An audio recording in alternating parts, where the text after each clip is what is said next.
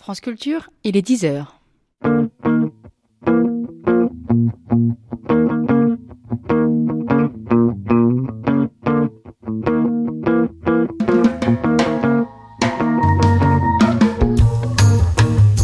Suite de ces grandes traversées consacrées cette semaine au rapport des Français à l'environnement, deuxième temps de cette matinée, après l'heure des archives et avant le documentaire, le débat. On vient d'entendre une heure sur les caprices du ciel, tantôt avec sérieux, tantôt avec humour. Deux constantes en tout cas, la météo préoccupe les gens et le temps se détraque. Tournons-nous maintenant vers le présent et vers l'avenir avec ce qui est considéré comme la plus grande menace du XXIe siècle, à savoir le réchauffement climatique. En effet, si on peut parler d'une prise de conscience environnementale des Français, c'est bien avant tout cette question du climat qui l'a éveillé. Le film d'Al Gore, l'engagement de Nicolas Hulot, les images de Yann Arthus Bertrand et le rapport économique de Nicolas Stern ont joué là un rôle de révélateur et d'accélérateur quand les scientifiques et les experts prêchaient dans le désert depuis 20 ans. Au moins 20 ans d'ailleurs. Ces faits médiatiques ont eu en tout cas le mérite de sensibiliser l'opinion publique et partant la classe politique. Désormais, au-delà des questions scientifiques, ce sont les perspectives politiques qui semblent primordiales. Puisque manifestement nous ne pourrons pas l'éviter, comment nous préparer au changement climatique? Quel est le rôle du politique, du local au global? Quelle action l'homme, tant à l'échelle individuelle que collective, peut-il mener pour lutter contre l'effet de serre? En termes triviaux, que faire? Quatre invités sont avec nous aujourd'hui. Noël Mamère, député vert de Gironde et maire de Bègle, auteur d'un manifeste climatique, comme il l'écrit lui-même, intitulé Chaud de vent, effet de serre et bouleversement climatique en dix leçons, chez Ramsay. Jean Jouzel, climatologue, directeur de l'Institut Pierre-Simon Laplace, médaille d'or du CNRS en 2002, membre du GIEC, on y reviendra, c'est le groupe d'experts intergouvernemental sur l'évolution du climat créé par l'ONU en 1988. Avec nous également Hubert Kieken, chargé du programme Changement climatique à l'Institut du développement durable et des relations internationales, l'IDRI, où vous animez le dialogue européen sur l'énergie et le climat. C'est quoi ce dialogue en un mot? C'est un dialogue qu'on a lancé en fait avec les principaux États membres et la Commission européenne et des industriels pour mettre en œuvre la nouvelle stratégie climatique européenne qui a été décidée par le Conseil en mars 2007 et qui est relativement ambitieuse mais dont on ne perçoit pas très bien les tenants et les aboutissants on y viendra.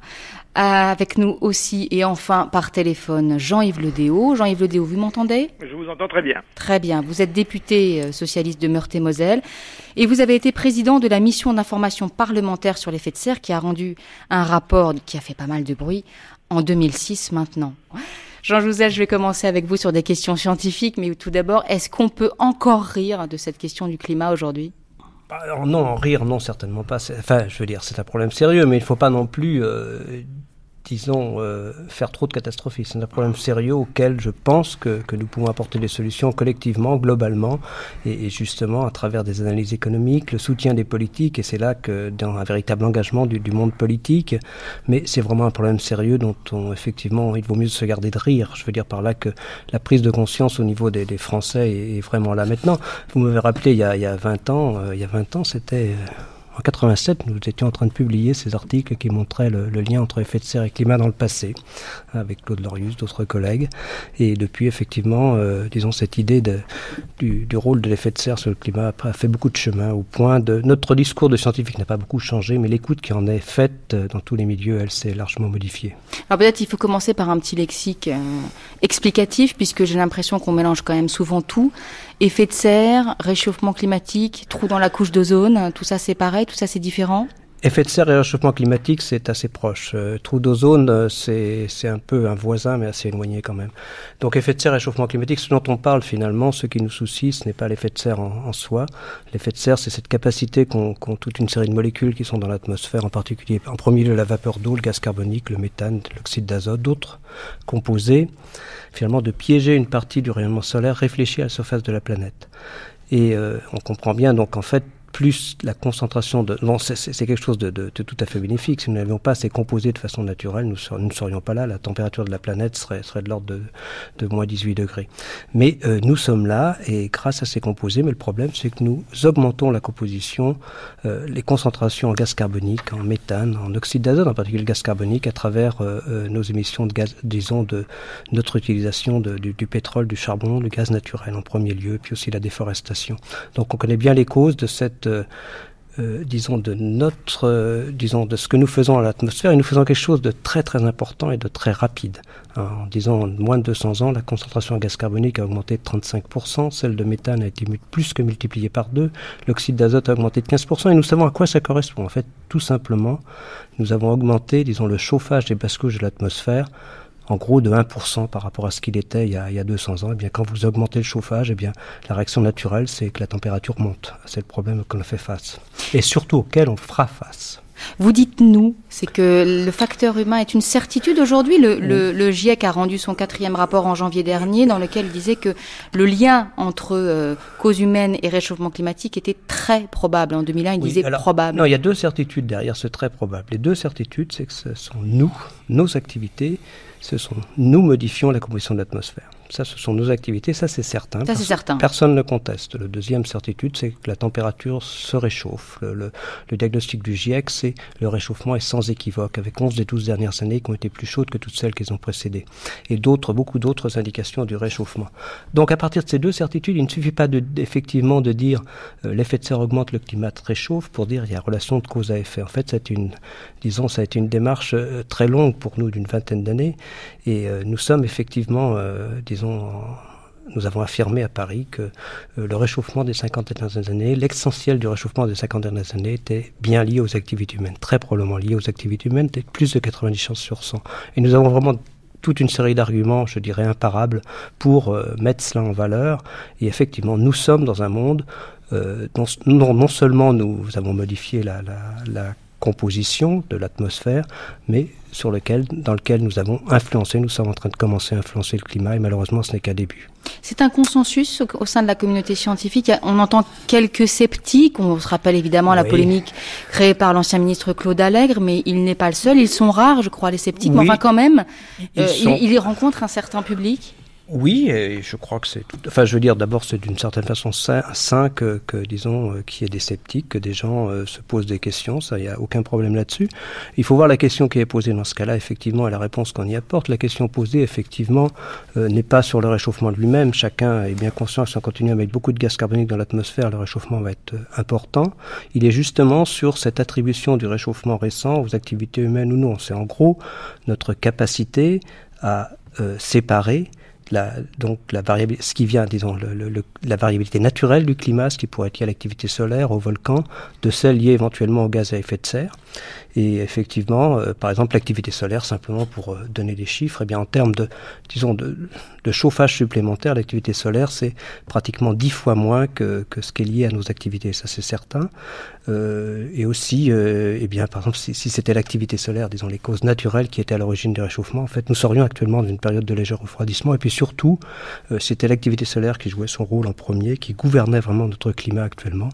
Eh bien, disons, la répartition euh, verticale des réchauffements serait différente de ce qu'elle est. Il y a une réelle signature euh, dans tout ce qu'on mesure, disons, en altitude, d'un forçage lié aux activités humaines, à l'augmentation de l'effet de serre. Donc je crois vraiment que les arguments sont très forts. Donc il y a des gens qui les contestent, il n'y a pas de problème, c'est à nous de convaincre, c'est ce qu'on essaye de faire. Alors on parle bien d'un réchauffement et pas seulement d'un changement, hein, puisque dans les années 60, on a, on a pu entendre dans les archives, euh, on croyait, euh, et Emmanuel Leroy de la Durée, dans sa grande histoire du climat, le rappelait, qu'il y aurait un refroidissement. On n'en est plus là. Oui, l'idée, l'idée, elle est, c'est, enfin, c'est un sujet qui, m'est assez proche. Je suis moi-même chercheur plus sur les, problèmes de, de, climat du passé. Effectivement, nous sommes dans une période chaude qui dure depuis 10 000 ans et toutes les périodes chaudes antérieures, il y a 120 000 ans, il y a 250 000 ans, n'ont duré qu'une dizaine de milliers d'années. Et en fait, on se posait la question de savoir si nous n'allions pas aller rapidement vers une nouvelle période glaciaire. Il n'en est rien, tout simplement parce que, euh, disons, ces changements entre période glaciaire et disons les périodes chaudes, eh c'est lié à la position de la Terre sur son orbite, et nous sommes dans une configuration telle que de façon naturelle, la prochaine période glaciaire n'arriverait que dans 20 000 ans. Donc le problème qu'on le fait face, bon, évidemment, il y a toutes les chances qu'on repasse un jour dans une période glaciaire, quoique si on modifie la condition de l'atmosphère, ce sera peut-être pas le cas, mais en tout cas, il y a un problème d'échelle de temps. Ce qui nous soucie, c'est le prochain siècle, les prochains siècles, éventuellement le prochain millénaire. Le passage à l'ère glaciaire n'est vraiment pas à l'ordre du jour. Noël ma mère, Jean Jouzel disait pour commencer qu'il fallait le faire sans catastrophisme. C'est vrai que certains se disent que c'est peut-être parce qu'on a euh, sans arrêt depuis 20 ans euh, crié, euh, sonné l'alarme, dit que c'était un désastre et que le désastre était devant nous, que les gens ont dit soit ils ont nié en disant mais c'est n'importe quoi, ça c'est encore les écolos, puis on est passé du déni pour certains au désespoir ou, à la résignation, et puis pour d'autres à une prise de conscience qui, fait bouger les choses au, moins dans les têtes. Mais est-ce que d'une certaine façon vous ne lisez pas cette absence de réaction depuis mais 20, 20 ans, mais même plus, hein, euh, à, ce catastrophisme d'une certaine façon non, je ne crois pas. Je crois que c'était lié au confort de la société moderne et à cette euh, espèce de dépendance qui ressemble de l'addiction, hein, principalement au, pétrole, qui fait fonctionner les, les, pays les plus riches. Et puis je pense que nous avons tous une grande difficulté à imaginer ce que sera demain quand on n'en voit pas directement les conséquences. De la même manière qu'on a beaucoup de difficultés à imaginer ce que sera le paysage urbain que l'on change en, quelques années. Et je crois que cette, cette annonce un peu immatérielle euh, de ce que sera le climat demain et de ses conséquences qui peuvent être écologiques, économiques et sociales, ça n'était pas entré dans la tête des gens. Je pense que le travail qui a été réalisé par des hommes comme Jean Jouzel et par les scientifiques depuis plus de 20 ans, accompagné d'ailleurs ce travail par le relais des écologistes, qui ne s'appelaient pas les Verts à l'époque. Les Verts ne datent que de 1984, c'est le, cri primal en politique.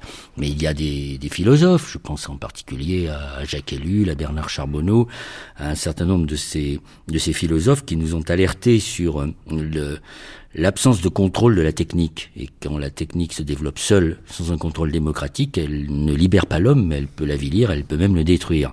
C'est à partir de ça que nous avons essayé, année après année, décennie après décennie, de faire entrer dans la tête des gens, et pas simplement des Français, l'idée que l'on ne peut pas euh, être dans une croissance exponentielle, que l'on ne peut pas être dans la productivité permanente, et que l'on ne peut pas être dans une espèce de, de course folle d'un train qui ne pourrait pas s'arrêter. Alors bien sûr, dans la mise en éveil euh, de l'opinion publique, il y a eu parmi nous des catastrophistes. Il y a des gens qui vous expliquent encore aujourd'hui que l'homme serait peut-être superflu sur la Terre. Il y a ceux qui croient que la nature est bonne. Or, euh, l'histoire de l'homme à la nature, c'est l'histoire d'un conflit, c'est l'histoire d'une maîtrise. Aujourd'hui, le problème n'est plus de la maîtrise de la nature, parce que l'homme la maîtrise bien, mais c'est le problème de la maîtrise de la maîtrise, qui est un problème euh, philosophique et beaucoup plus important et, qui pose de réelles questions démocratiques cette fois-ci.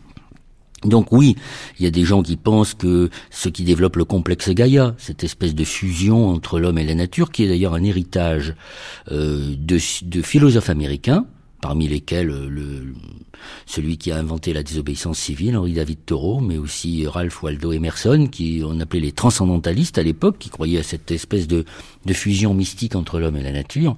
Je pense que tout ça est derrière nous aujourd'hui, en tout cas dans la conception euh, française, dans la conception européenne, c'est pas tout à fait la même chose. Nous sommes nous pour une gestion de la nature et non pas pour une sanctuarisation.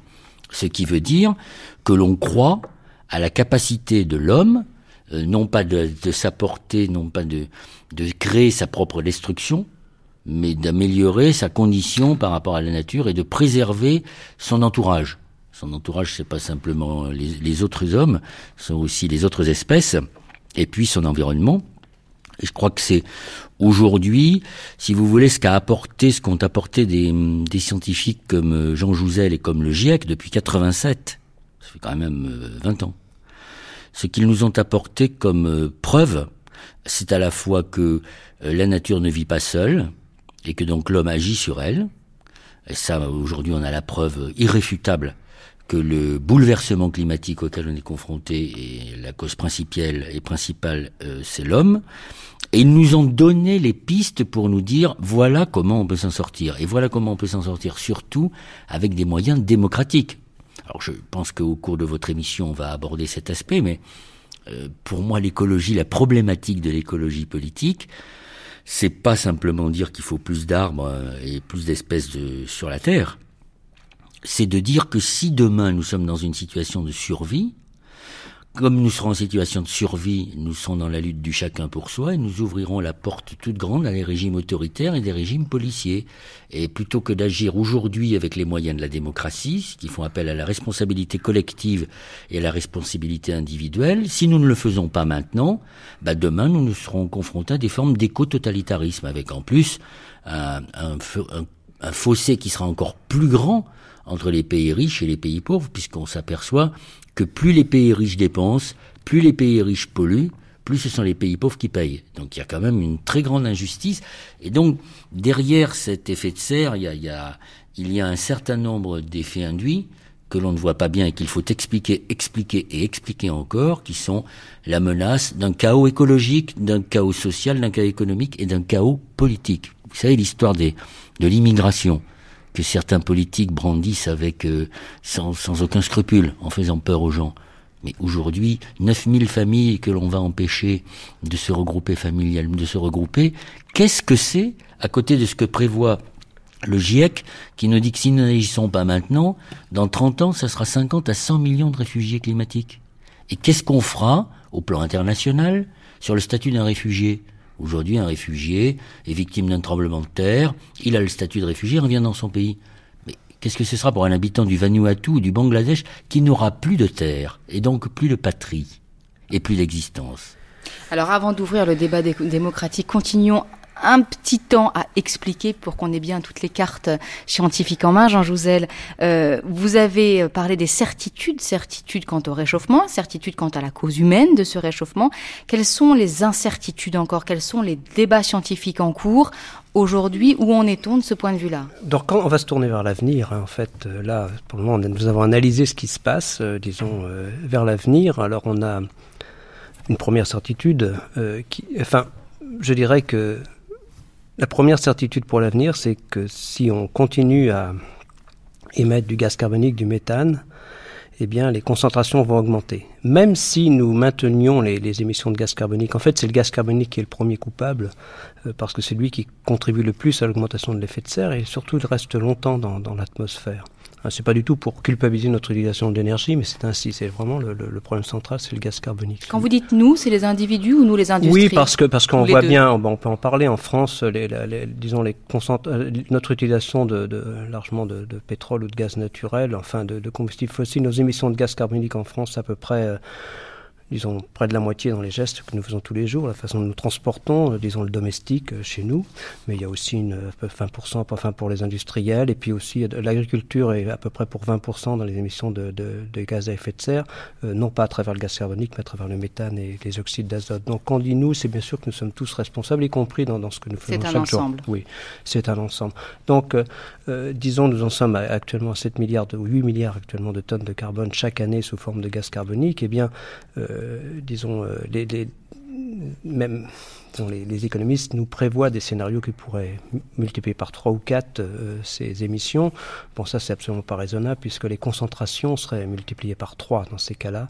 Et, et ça, c'est vraiment des, des, des, choses qui, qui disons, qui, nous amènerait vers des, réchauffements très importants. Mais même si nous maintenions les émissions au, au niveau actuel, eh bien, nous irions euh, vers pas loin d'un un peu moins qu'un doublement de gaz carbonique, et c'est encore un vrai problème, c'est-à-dire que, euh, disons, l'objectif des Européens de, limiter à 2 degrés soit le moins être atteint. En fait, pour, euh, et ça, ça, on revient rapidement aux réunions, de, enfin, aux discussions qui ont lieu dans le G8, il faudrait, pour bien faire, que, que les émissions soient divisées par un facteur 2 d'ici 2050 et par rapport à leur niveau de 1990, c'est-à-dire qu'on tourne vers 2 ou 3, disons, 3 milliards de tonnes en, en, en 2050, et ça, ça nous permettrait de stabiliser l'effet de serre. Mais même stabiliser l'effet de serre à un niveau supérieur à l'actuel, c'est-à-dire que nous irions vers un réchauffement d'à peu près euh, plus de 2 degrés. Disons, pour limiter le, le, réchauffement à 2-3 degrés par rapport à l'actuel, il faut que les émissions redescendent dès 2015 au plus tard.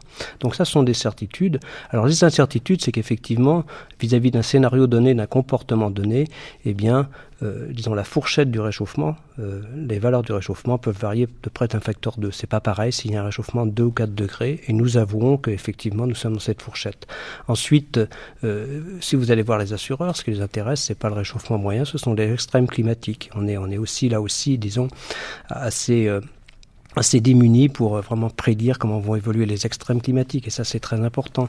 D'autres choses qui sont peut-être très importantes dans les régions tropicales équatoriales, c'est le rythme du El Niño, son intensité, qui, qui vraiment régule complètement le, climat dans ces régions. Eh bien, nous avons des grandes difficultés à, prédire avec les modèles existants euh, comment va évoluer El Niño dans un climat plus chaud. Donc oui, il y a des incertitudes, mais ces incertitudes euh, finalement sont du second ordre par rapport à nos certitudes.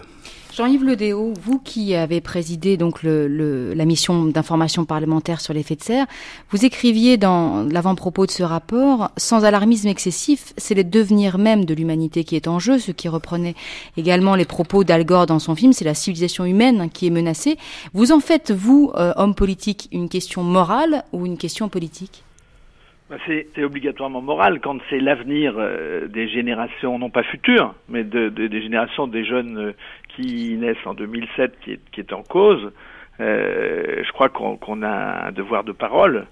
Euh, car ce, qui m'a marqué dans cette mission, c'est que 31 parlementaires de bords différents étaient tous d'accord à la fin, euh, quand ils avaient étudié cette question, quand ils avaient eu des centaines d'heures d'audition, avec Jean Jouzel notamment, et, et, a été marqué par, plusieurs points. D'abord, la rapidité de ce réchauffement.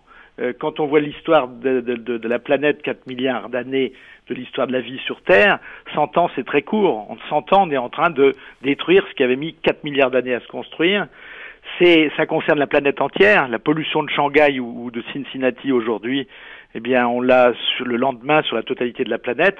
Et puis surtout, ce que Jean n'a pas dit, mais qui m'avait dit, qui m'avait très marqué, euh, l'inertie de la Terre et la masse des océans est importante.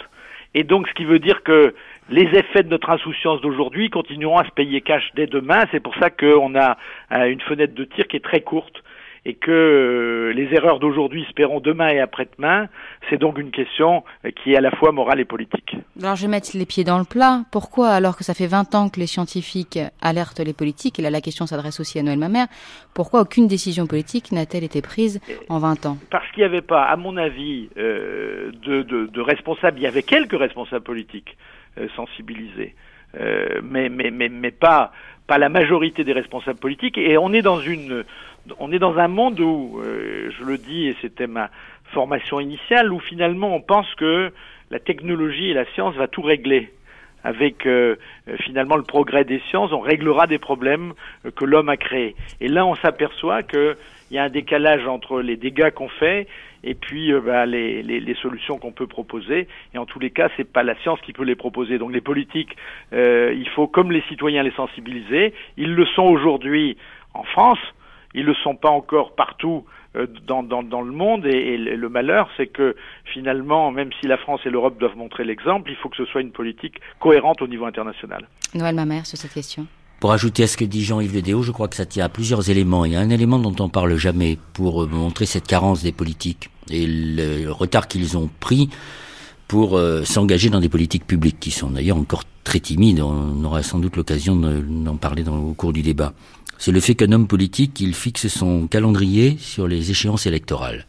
Et que pour s'engager dans des politiques publiques qui visent à réduire l'effet de serre, il faut que ça aille au-delà des échéances électorales. Et ça, je pense que c'est euh, la contradiction entre le temps politique et le temps de la société qui est un des grands problèmes euh, des politiques pour justement sortir de, de politiques publiques à court terme. La seconde, c'est évidemment un problème culturel. Une grande partie des hommes politiques et de la génération politique qui gouverne notre pays depuis longtemps, soit a été, a été formée dans le giron de la pensée marxiste, donc euh, une certaine idéologie du progrès, euh, une certaine conception euh, de l'économie et de ce qu'on appelle nous les écologistes le productivisme, et une autre partie de cette génération euh, politique qui a toujours cru euh, culturellement que la croissance était la source de toutes nos richesses. Donc maintenant, il faut expliquer que quand on produit et que l'on s'enrichit, euh, quand on produit, on détruit forcément avec cette production une partie de notre biosphère et que nous n'avons jamais intégré la détérioration de notre planète dans ce que nous appelons euh, notre richesse. Et donc je crois qu'aujourd'hui émerge une nouvelle euh, génération politique, pas simplement en termes d'âge d'ailleurs, en, termes de culture. Hein, vous voyez les difficultés que nous avons rencontrées, euh, je le dis euh, en face euh, virtuellement de, de Jean-Yves Ledéo avec nos collègues euh, socialistes ou, ou, communistes sur un certain nombre de, de thèmes. Je pense au nucléaire, enfin à l'énergie, mais on peut penser aussi au transport ou aux OGM. Nous avons des difficultés de compréhension et donc il faut que l'on s'engage dans une sorte d'aggiornamento culturel si l'on veut pouvoir se mettre en ordre pour réaliser ce que disait euh, Jean Jouzel il y a quelques instants, à savoir qu'en en 2015, il faudra qu'on commence d'une manière très précise à, à faire baisser, euh, à faire baisser la surchauffe. Et puis dire une autre, une autre chose. On parle ici euh, à France Culture entre Français. Enfin, nous savons quand même aujourd'hui qu'il n'y aura pas de réponse à la question du réchauffement climatique si elle n'est pas à minima européenne et au mieux sous forme d'une gouvernance mondiale, c'est-à-dire au plan mondial. Hubert Kieken, vous qui faites en quelque sorte la, la, la courroie de transmission hein, entre les experts euh, et, les, politiques, qu'est-ce que vous pensez de ce, lien, de ce retard peut-être des politiques par rapport aux scientifiques? Juste pour ajouter à ce qui a été dit précédemment, comme l'a précisé Jean Jouzel, un, le gaz le plus important, c'est le dioxyde de carbone, qui est essentiellement lié à l'énergie.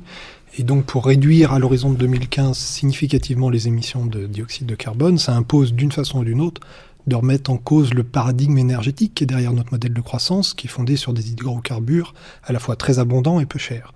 Et c'est vrai que le, le admettre qu'il faut changer ce modèle-là prend du temps et euh, ça a été facilité ces dernières années par une hausse entre guillemets naturelle du prix des hydrocarbures, mais il y a encore 20 ans, c'était loin d'être évident d'admettre qu'il allait falloir payer l'énergie beaucoup plus cher.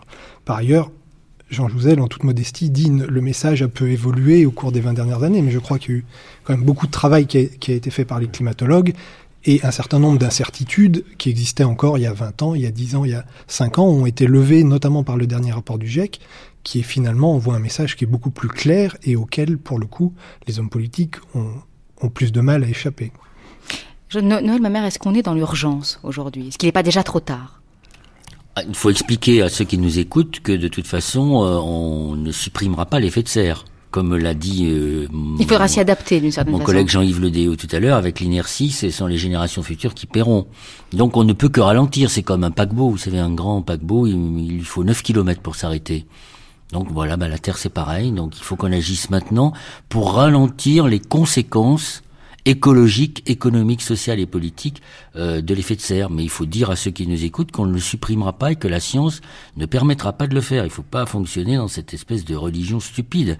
Il faut leur dire que les choses sont ainsi, à cause de l'action de l'homme, et que si on veut permettre à l'homme de vivre sur cette planète dans des conditions acceptables, pour les pays pauvres comme pour les pays riches, il faut agir maintenant. Et donc on vivra avec. Donc effectivement on va connaître des périodes de grande chaleur. On va connaître des périodes de, de climat extrême avec des, des orages. Enfin des, ce qu'on commence à connaître hein, ça s'appelle Katrina. Il y a enfin il y a plein déjà il y a déjà plein de signes précurseurs qui nous annoncent ce que vont vivre nos enfants et nos petits enfants Hubert Kieken et peut-être juste pour illustrer ce qui vient d'être dit, la stratégie européenne qui consiste à essayer de limiter le réchauffement à 2 degrés, ce qui est déjà assez significatif comme changement du climat, est considéré par beaucoup comme euh, très difficile à réaliser, voire à la limite de l'irréaliste.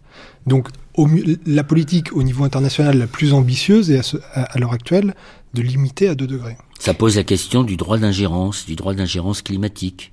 Forcément, il faudra à un moment donné qu'au plan mondial, on, on impose des choses à ceux qui ne voudront pas les accepter. Alors il faut le Vous voulez dire par... par exemple imposer aux États-Unis de respecter le protocole de Kyoto? Écoutez, il y a déjà aux États-Unis un certain nombre de gouverneurs et de maires de grandes villes qui se sont ligués pour appliquer le protocole de Kyoto et même aller plus loin. Donc, euh, et puis les États-Unis ne sont pas liés de manière indéfectible et fatale à, George W. Bush. Donc, on peut espérer que les changements politiques, qui cette fois-ci auront une signification très importante, euh, poussent les États-Unis à entrer dans la logique de l'accord de Kyoto, à entrer dans la logique du GIEC. Mais ce qui s'est passé au G8 récemment est quand même particulièrement étonnant, où on nous a fait croire que l'on faisait des progrès dans la lutte contre l'effet de serre, alors qu'on n'a fixé aucun objectif. C'est un recul.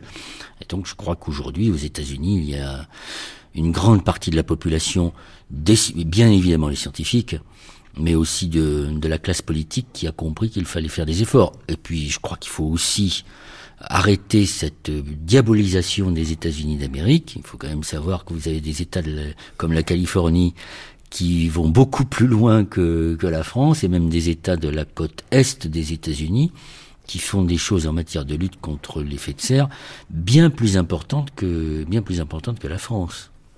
Hubert Kieken. Aux États-Unis, on est dans une situation très particulière depuis six mois à un an, où on voit à la, fois des acteurs industriels, y compris des acteurs fédéraux, pousser pour une politique fédérale euh, au niveau des États-Unis, mais le gouvernement, l'administration Bush, continue de freiner de cas de fer.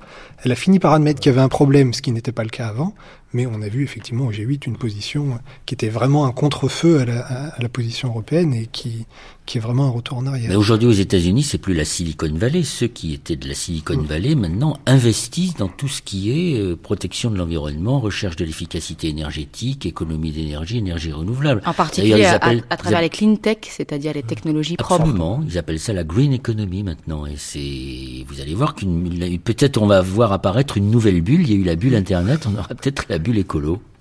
Jean Jouzel. Oui, sur, euh, enfin, bon, sur la position de Bush, d'une certaine façon, euh, bon, on peut comprendre. Il a quand même, enfin bon, il y a eu un certain, bon, je, suis toujours un éternel. Bon, je ne veux pas être trop optimiste, mais d'une certaine façon, il y a quand même eu euh, le, fait d'accepter qu'il y a un problème d'effet de serre. Il, y avait déjà, il, venait de tellement loin que le fait déjà d'accepter le problème. C'est un pas en avant énorme. Non, oui, surtout qu'on doit beaucoup espérer du, du, du, de la, du prochain président ou président des États-Unis. Je crois qu'elle soit républicaine ou, démocrate d'ailleurs. Hein. Je crois que le chemin va se faire. Euh, c'est important effectivement que, les États-Unis participent parce que derrière, on a quand même euh, bon ce raisonnement des pays euh, en développement, en particulier tel la Chine, l'Inde, qui est que si les, États-Unis, qui ne sont plus les premiers émetteurs, mais qui sont à peu près égalité avec la Chine, ne fait rien, eh bien nous, nous ne ferons rien. C'est un peu le raisonnement en face. Donc je crois que finalement le, le pays le plus, enfin c'est l'Europe qui est la plus volontariste. C'est quand même dur de tenir que, l'Europe tienne pendant euh, si personne ne rejoint le camp de justement de ceux qui veulent vraiment lutter contre l'effet de serre. Et ça, c'est extrêmement important. À votre avis, euh, est-ce qu'il faut agir d'abord au niveau local, au niveau euh, national, européen ou carrément directement au niveau mondial? Bah, Si c'est possible en plus bah, L'action, euh, bon, l'action quand on la regarde, euh, bah, justement à travers le rapport du GIEC euh, qui, qui été approuvé à Bangkok sur les aspects, justement sur les solutions, euh, il faut jouer sur tous les leviers. Il faut jouer sur des leviers euh, production d'énergie, euh, il faut jouer sur les leviers économie d'énergie, efficacité énergétique, Noël mère l'a rappelé. Euh, on peut discuter également de, des, des, de nouveaux carburants, enfin bien sûr des développements des énergies renouvelables. Le GIEC fait une place au, au nucléaire dans ce cas-là, il y a eu beaucoup de discussions. Euh, tout cela, donc quand vous dites certaines décisions, on voit bien que les énergies renouvelables peuvent être très locales. Euh, ce qui n'est pas le cas d'autres types d'énergie, de grandes centrales, c'est très clair. Donc, euh, je, je, crois que, et d'ailleurs, c'est ce que bon, les industriels prennent confiance, euh, prennent conscience du problème. Il faut à la fois que les industriels, les collectivités locales, territoriales, les politiques en émettant des normes, en émettant des, tout le monde doit jouer son rôle et bien sûr le citoyen. Donc, je ne crois pas, je, crois qu'enfin, si, si on va vers quelque chose, si on arrive à faire quelque chose, c'est que tout le monde s'y mettra. On ne peut pas si certains ne, ne, s'y mettent pas, en particulier les grands groupes industriels, mais je pense qu'ils sont aussi prêts, certains, à s'y Jean-Yves Ledéo et Noël Mamère, en tant qu'élus locaux euh, l'un et l'autre, est-ce que vous avez commencé à travailler au niveau local avec des groupes industriels et comment? Là, je vous pose une question assez pratique même. Jean-Yves Ledéo, par exemple. Au niveau de la région Lorraine, par exemple, on, a euh, mis en place une politique euh, de, développement des énergies renouvelables avec les, les collectivités et les particuliers qui, qui souhaitent le faire. Euh, ce qui veut dire qu'on a une politique très active sur le solaire thermique. Euh, on a, euh, on pense aujourd'hui conditionner un certain nombre de marchés publics dans, dans, notre, dans notre collectivité à un cahier des charges qui intégrerait de, des, des critères de haute performance énergétique. Euh, on a, euh, je crois, euh, sur sur le sujet de, de, de l'habitat, on, on, encourage la rénovation de l'habitat. Et euh, je crois que c'est ces politiques locales qui, qui, peuvent faire prendre conscience euh, la totalité de la population. Alors il faut de l'international, ça a été dit tout à l'heure. Euh, si jamais les États-Unis ne, ne, ne, au niveau de l'État fédéral ne rejoignent pas euh, les différentes parties partenaires, il n'y aura pas de progrès au niveau mondial. Il faut également euh, traiter des questions du Nord-Sud dans cette question, notamment sur les énergies renouvelables. Mais l'exemple doit venir du bas, c'est les petits ruisseaux, c'est les petits ruisseaux qui font les grandes rivières. Et, je crois qu'il y a un enthousiasme assez grand aujourd'hui de la part des collectivités locales et de la part des, des particuliers pour mener une véritable politique. J'avais fait un rapport sur les énergies renouvelables en, en 2000 euh, à l'Assemblée nationale et j'étais président d'un organisme public qui était à l'époque l'OPAC de Meurthe-et-Moselle et j'avais, euh, sur la totalité des constructions que j'avais fait à, l'époque, mis en place de la haute performance énergétique. Donc les bâtiments sont aujourd'hui construits et ça a eu un effet multiplicateur, un effet d'entraînement. Deuxièmement, pour les collectivités, c'est ce qu'a dit Noël Mamère tout à l'heure, il, il y a deux nouvelles filières économiques qui se mettent en place et si on fait un effort de formation depuis euh, l'installateur, c'est-à-dire depuis l'artisan euh, qui pose, jusque l'usine qui fabrique un certain nombre de technologies, on, a du développement de l'emploi et on a des dividendes économiques, donc c'est une bonne chose également. Et je pense que c'est donc aux collectivités de travailler, d'aller sans doute plus loin dans, dans, dans le lien entre urbanisme et, et, euh, et lutte contre l'effet de serre, dans le lien entre transport et lutte contre l'effet de serre. On est très timide, à mon avis, aujourd'hui, parce que quand on regarde ce que nous avions fait dans la mission, les résultats aujourd'hui euh, depuis 1990, on a baissé dans l'industrie, on commence à baisser dans l'agriculture, mais on n'a pas baissé euh, dans le résidentiel tertiaire, on n'a pas baissé dans les transports. Plus 20% dans les deux cas. Dans les deux cas, oui. 25% même, genre. Oui, oui. 25, 24%. Je, Noël Mamère, sur je, je partage l'avis de Jean-Yves. Il faut, euh, oui, il faut partir du bas, mais il ne faut pas culpabiliser les citoyens faut arrêter de leur dire c'est votre faute. Euh, si les pouvoirs publics ne font pas le nécessaire, c'est d'abord eux la cause principale. Et c'est à eux de montrer l'exemple puisqu'ils sont considérés comme les représentants du peuple et qu'ils ont été désignés pour gérer la cité. Euh, nous pouvons agir assez vite sur l'habitat, parce que c'est plus facile que d'agir sur les transports, par exemple. Et effectivement, aujourd'hui, de plus en plus de collectivités, qu'il s'agisse des mairies ou qu'il s'agisse des, des régions, euh, les uns et les autres, nous recherchons la, haute performance énergétique, qui est d'ailleurs, comme vous avez pu l'entendre, on ne parle plus de HQE chez, certains d'entre nous. Parce que la haute qualité environnementale, c'est une démarche qui a servi souvent à maquiller d'ailleurs euh, ce qui n'avait rien à voir avec la haute qualité environnementale, alors que la, la HPE, la haute performance énergétique, c'est une norme.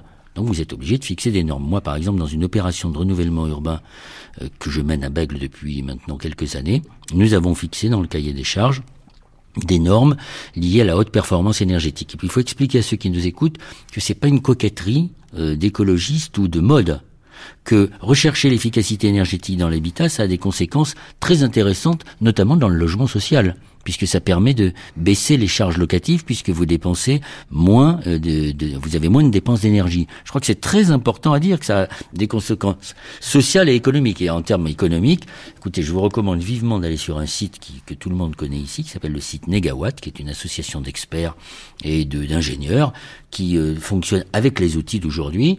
Bah, ils expliquent que si on si on se lance dans un grand plan de logement social, un grand plan de sur l'habitat en recherche d'efficacité énergétique et d'économie d'énergie, on peut créer à peu près 120 000 emplois non délocalisables. Et comme le disait Jean-Yves Le Déo, c'est une mine formidable d'emplois, l'écologie. Formidable. Tous les experts disent qu'on pourrait créer à travers l'efficacité énergétique, les économies d'énergie, les énergies renouvelables, plus d'emplois dans l'environnement qu'on en a créé pendant près de 50 ans dans l'industrie automobile. Et le deuxième aspect, celui qu'évoquait Jean-Yves Le Déo, et où la France est très, très, très faible, c'est la question des transports.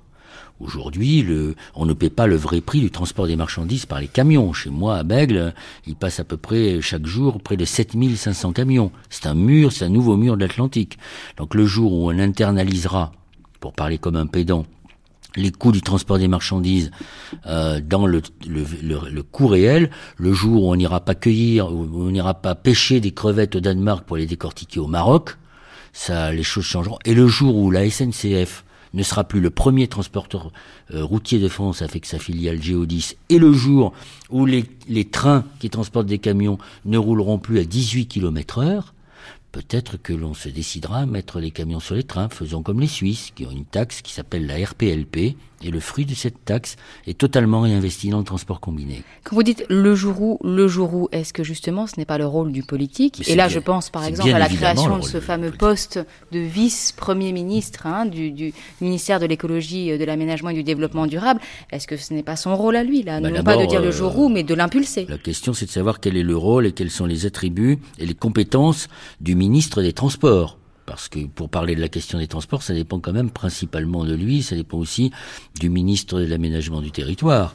Donc est-ce que l'on rend le transport ferroviaire, le fret ferroviaire compétitif, ou est-ce qu'au contraire, on va poursuivre cette logique que je considère moi comme euh, qui commence à devenir assez folle, de vouloir gagner de la vitesse en permanence en faisant des lignes à grande vitesse qui favorisent les passagers pour gagner par exemple trois quarts d'heure euh, ou une demi-heure entre Paris et Toulouse, plutôt que d'améliorer la ligne existante qui va de Bordeaux jusqu'à Irun et jusqu'à la mer pour faire de l'intermodalité entre le ferroutage et le méroutage et donc donner la priorité au transport des camions sur les trains. Moi, c'est plutôt la deuxième hypothèse qui me convient. Jean-Yves je, je, crois sur ces points-là, je suis, je suis en accord avec Noël Mamère. Euh, on développe pas assez le ferroutage. On a une ligne Perpignan. Euh, euh, Bétambourg au Luxembourg, mais il n'y a que euh, un voyage par jour, donc c'est encore embryonnaire. On pourrait le développer beaucoup plus. Euh, deuxièmement, moi je pense qu'il faudrait faire un bilan carbone dans toutes les études d'impact des projets d'infrastructure. Mhm. Et puis, il faut promouvoir les, filières courtes d'approvisionnement, notamment au plan local, et on pourrait très bien le faire au niveau des marchés publics. Donc, on a fait des propositions euh, à ce sujet-là. Et enfin, moi, je suis un farouche partisan des, de la, du renforcement des compétences des collectivités territoriales en termes de transport, sur euh, notamment euh, la décentralisation de la gestion des amendes et, et sur la possibilité d'instaurer des, des, des, des, péages, des limitations de vitesse. Euh, on n'a pas le droit de le faire. Moi, je vois sur l'autoroute euh, A31, on a euh, possibilité de doubler, il n'y a pas de possibilité d'interdiction de, doubler. Tout est centralisé dans, dans, dans ce domaine-là. puis sur les, sur les bâtiments, la haute performance énergétique dont on a parlé tout de suite, il faudrait euh, que tous les financements qui, seront financés avec des crédits publics euh, obéissent à des critères d'HPE et notamment l'ANRU, il ne faut pas faire ce qu'on a fait l'année dernière où dans la loi Borloo, euh, on a créé des logements sociaux sans aucune contrainte environnementale. Si on continue à faire ça sur le bâtiment neuf, et même si on fait du neuf en, en HPE, en haute performance énergétique, ce ne sera pas suffisant. Il faut en plus euh, travailler sur euh, le bâtiment ancien, puisqu'on construit chaque année environ 30 euh, millions de mètres carrés sur 3 milliards de mètres carrés, c'est-à-dire on fait 1% de renouvellement de notre parc de logement par an en France, donc ce ne sera pas suffisant. Noël mère, le transport, l'habitat, parlez-nous de la taxe carbone. Oui, alors l'habitat, je voudrais ajouter une chose parce qu'on n'en parle pas assez souvent. Durant des décennies, on a favorisé l'étalement urbain l'étalement urbain, c'est une des grandes plaies euh, de, liées qui, qui provoque l'effet de serre. Je vous donne un exemple. Sur le bassin d'Arcachon, à côté de chez moi, la population a augmenté de 15%. Là où j'allais chercher les champignons quand j'étais étudiant à l'université de Bordeaux, à la Brède, le pays de Montesquieu, maintenant c'est une banlieue pavillonnaire. Les gens sont prisonniers de leur voiture. Et il n'y a pas de service autour. Et donc ça, c'est lié au fait qu'on faisait des prêts à taux zéro. C'est la maison Borloo à 100 000 euros. C'est une folie. C'est une folie. Et les gens, en plus, sont encore plus isolés quand ils n'arrivent pas à rembourser leurs intérêts. Et ils sont euh, prisonniers de leur voiture. La question que vous me posiez, c'était sur... Sur la taxe carbone. Eh ben, sur la taxe carbone, moi je suis tout à fait d'accord pour qu'il y ait une taxe sur le carbone, mais moi je pense qu'il faudrait qu'il y ait une taxe plus générale, parce qu'il n'y a pas que le carbone. Le carbone est effectivement la principale source euh, d'effet de serre, mais il faudrait qu'il y ait une taxe sur les énergies. Alors, euh, j'ai eu des discussions déjà avec Jean Jouzel sur la question du nucléaire, je suis pas du tout dans une position théologique, mais pense qu'il faudrait aussi une taxe sur cette énergie, notamment pour la question liée au, traitement des déchets. Ça me paraît euh, une évidence. Mais euh, je, crois que il faut qu'on sorte de ces combats euh, théologiques pour dire comment on fait. Alors, sur le transport, il y a l'eurovignette qui n'est pas bien mise en place chez nous, qui n'est même pratiquement pas mise en place. Il y a l'amendement Bure, pas très loin de chez Jean-Yves Déo, qui commence à fonctionner. Et puis effectivement, bilan carbone sur toutes les études d'impact d'infrastructure. Moi, je vais le lancer dans ma commune, mais il y a plein de plein de collectivités qui le font aujourd'hui. Et effectivement, une taxe. La taxe, c'est pas franchement entre la fameuse TVA sociale dont nous parlait Jean-Louis Borloo et le gouvernement et la taxe carbone, je préfère la taxe carbone. Hubert Kieken, sur tous ces niveaux-là, c'est-à-dire transport, habitat, taxe carbone, qu'on discute là au niveau local, est-ce que euh, ce sont des mesures qu'on peut retrouver au niveau européen, par exemple Complètement, parce que le, la stratégie européenne de limiter à 2 degrés ses émissions correspond grosso modo à une division par un facteur 4 des émissions de gaz à effet de serre de l'Union européenne. D'ici 2050 D'ici 2050. Et donc, de toute façon, il n'y a pas de secret. Pour arriver à diviser par 4 les émissions de, d'ici 2050, il faut, quelque chose. Il, faut que, il faut que tous les secteurs s'y mettent. Et de ce point de vue, il n'y a pas lieu d'opposer ni l'industrie, ni les transports, ni le bâtiment, etc. Tous les secteurs doivent s'y mettre avec des transformations assez importantes. Et c'est là où, la dimension internationale joue son rôle, c'est-à-dire que si on parle de changer radicalement les modes de production dans l'industrie, par exemple, il y a besoin d'un minimum de coordination internationale pour qu'il n'y ait pas des jeux euh, qui, se fa pour que la coordination évite que ça se fasse aux dépens de l'Europe, qui perde de la compétitivité et que des pays ne s'investissent pas dans la question du climat pour profiter de, de cette situation-là, par exemple mais y compris pour donner un exemple au niveau international de ce que disait Noël Mamère sur l'efficacité énergétique qui n'est pas une coquetterie, la Chine, par exemple, dans son onzième plan, a lancé, s'est auto-fixé un objectif de gain d'efficacité énergétique qui est relativement ambitieux, qui est de l'ordre de 20%, parce qu'elle voit bien qu'à l'heure actuelle, la, la, croissance exponentielle de ses besoins en énergie devienne de fait un frein à la croissance, sans même avoir de considération environnementale consommer de façon exponentielle de l'énergie à tout va, ça devient un problème pour sa croissance. Donc là aussi, on voit bien qu'il y a des possibilités et des enjeux de coordination internationale assez importants parce qu'on a tout à gagner à ce que l'efficacité, la Chine réalise ses progrès en matière d'efficacité énergétique. La Chine a tout intérêt à ce qu'on collabore avec elle pour des transferts de technologies, de politique, etc. Et également pour parvenir à stabiliser les émissions à 2 degrés. De toute façon, on ne pourra pas y parvenir si la Chine elle-même d'une façon ou d'une autre, ne, ralentit pas la hausse de ses émissions. C'est ça, il n'y a pas que les États-Unis. Hein, Donc il n'y a pas que les États-Unis. La Chine, l'Inde, l'Australie. L'Inde, euh, etc. Et juste peut-être un point sur la taxe carbone, c'est ce que je disais tout à l'heure, on a besoin de, changer le modèle énergétique sous-jacent à notre mode de croissance, donc de, de, de faire passer le message qu'on ne peut pas durablement vivre sur un mode d'énergie pas cher.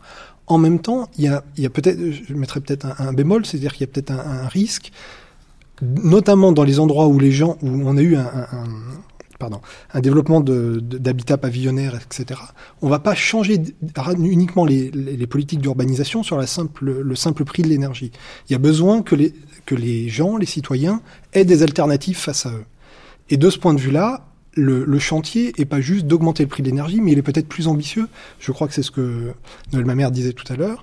Euh, sur le secteur de l'habitat, il faut construire un secteur. Ce secteur, il sera fournisseur d'emplois, etc. Mais il va pas se construire de tout seul. Et là, le politique a un rôle très important à jouer. Et dans les exemples qui ont été donnés, on avait l'illustration de, de, ce qui commençait à se faire, mais qui doit être généralisé à l'échelle nationale pour que le prix de l'énergie ne se traduise pas par un piège de, gens qui sont, qui sont juste forcés de payer sans avoir d'alternative. Alors là, on fait une pause dans le temps médiatique, euh, sur ce temps politique et sur ce temps écologique. Est-ce qu'on a le temps de faire tout ça Jean Jouzel, ça paraît énorme, ça paraît une révolution en fait. Révolution dans les mentalités, puis ensuite une transformation économique et, sociale. Euh. Oui, les, les Est-ce qu'on a le temps? Enfin, on a un peu de temps, mais il faut d'abord, il, il y, a, disons, le problème, euh, le problème qu'on a devant nous, c'est qu'on pourrait dire d'une certaine façon que le, climat des 20-30 prochaines années, de toute façon, est joué. C'est-à-dire que, disons, nous ne connaissons pas exactement le réchauffement vers lequel nous allons, probablement 2 dixièmes de degré, enfin un demi-degré, donc mais il est joué pour les 20 prochaines années, quoi qu'on fasse. Euh, parce qu'en fait, nous héritons de, de, de disons, de, de toutes les disons, toutes l'effet de serre que nous avons ajouté euh, dans la deuxième moitié du XXe siècle. Euh, et effectivement, il y a urgence qu'on fasse quelque chose rapidement pour ceux qui viendront après nous. Pas pour nous, pratiquement, je dirais, peut-être pour Hubert, là, il est jeune, mais disons, je dirais pour les générations qui viennent après nous, mais c'est vrai qu'elles sont là, ces générations, elles sont déjà là. Donc cette urgence, elle est, elle est effectivement de tout mettre en route pour que vraiment, à partir de 2015, il faudra redescendre les émissions au niveau global et, aller au niveau global à un facteur, disons, divisé par deux sur 2050, c'est déjà un très bel objectif, ce qui, ce qui met bien en exergue l'objectif européen et français divisé par quatre, parce que si on veut effectivement diviser par deux à l'échelle globale, il faut que des pays comme les nôtres fassent plus d'efforts.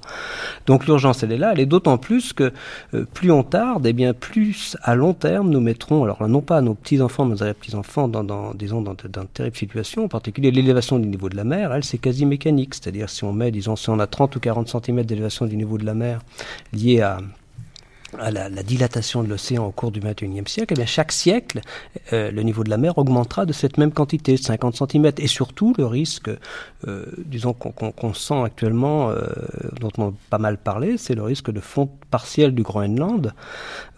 donc, et cette fonte partielle du Groenland pourrait amener 2 ou 3 mètres d'élévation du niveau de la mer supplémentaire. Donc tout ça, c'est pour dans 3 ou 4 siècles, mais c'est notre action, disons, c'est vraiment notre capacité à stabiliser l'effet de serre rapidement qui va décider finalement pour les générations je dirais presque lointaine, d'un problème qui, dont elles hériteront et qu'elles ne pourront pas prendre en compte. Donc pour vous, le temps économique, le temps politique et le temps écologique peuvent se rencontrer, sont Oui, c'est vraiment c'est maintenant qu'il faut faire ça, c'est-à-dire dans les, c'est le temps des grands équipements, de lancer des équipements. Il n'est pas trop tard, c'est ce que je veux dire, mais il est vraiment temps de mettre de, que tout se, se mette en route vers cet objectif euh, qu'on le partage tous. Jean-Yves Ledéo, Noël Mamère l'a évoqué tout à l'heure. Je vais vous poser la question à vous. Est-ce que au cœur du problème ne se trouve pas l'énergie nucléaire? C'est-à-dire est-ce qu'on peut dire à la fois il faut sortir du nucléaire et luttons contre l'effet de serre ou est-ce que c'est un faux débat Et Noël Mamère nous donnera quand même son sentiment après. Noël Mamère l'a abordé tout à l'heure en, en, disant qu'il y avait, euh, y compris dans les groupes de gauche, euh, des groupes qui étaient, disait-il, productivistes.